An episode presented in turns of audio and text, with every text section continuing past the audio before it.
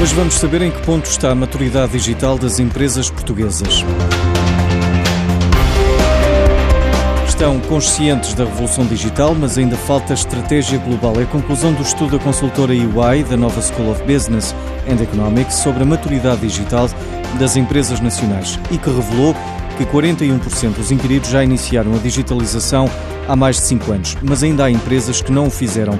Há uma noção clara da importância de investir na digitalização e ainda um caminho a percorrer, como refere Bruno Padinha, Advisory Leader da EY. O que é importante, vimos nós a concluir, é que se tenha a atitude certa, a flexibilidade, a humildade até para, para aprender com o que falha e para ir revendo constantemente a estratégia. E nesse sentido, eu diria que estar-se uh, mal preparado pode ser até uma boa condição para seguir a ter um, sucesso.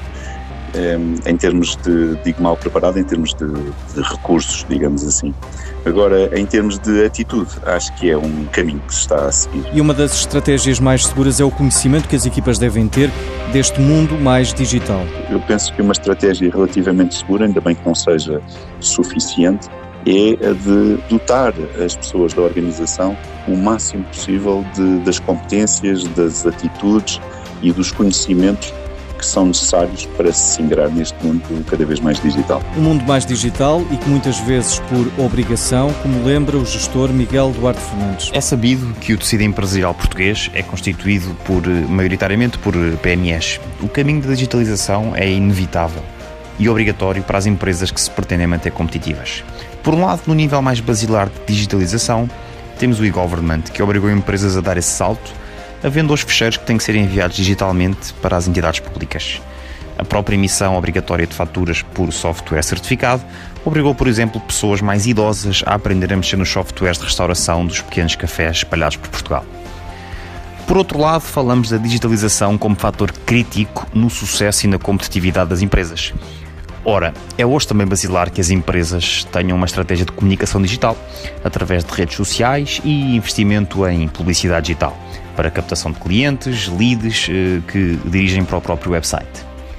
Os clientes hoje são mais exigentes que nunca e as empresas não têm alternativa se não adaptarem-se, inovarem, prever com antecipação as necessidades dos clientes e adaptar os seus produtos de forma ágil e rápida.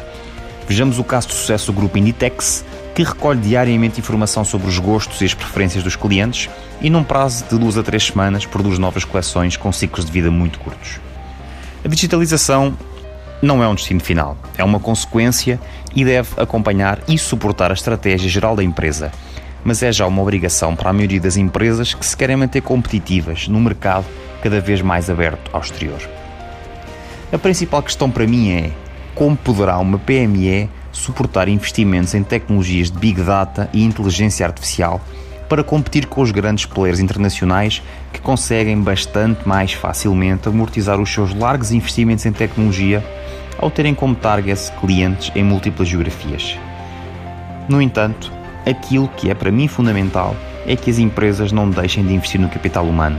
A figura de um Chief Digital Officer ou de um colaborador com responsabilidades digitais ao nível do board é cada vez mais comum e essa pessoa deverá saber melhor que ninguém, para o seu negócio em particular, como poderão as novas tecnologias melhor servir as particularidades do seu negócio.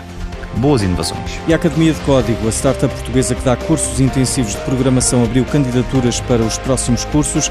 No total existem 130 vagas disponíveis que arrancam eh, no início de 2019. Para Lisboa estão abertas 40 vagas. As candidaturas terminam a 5 de janeiro.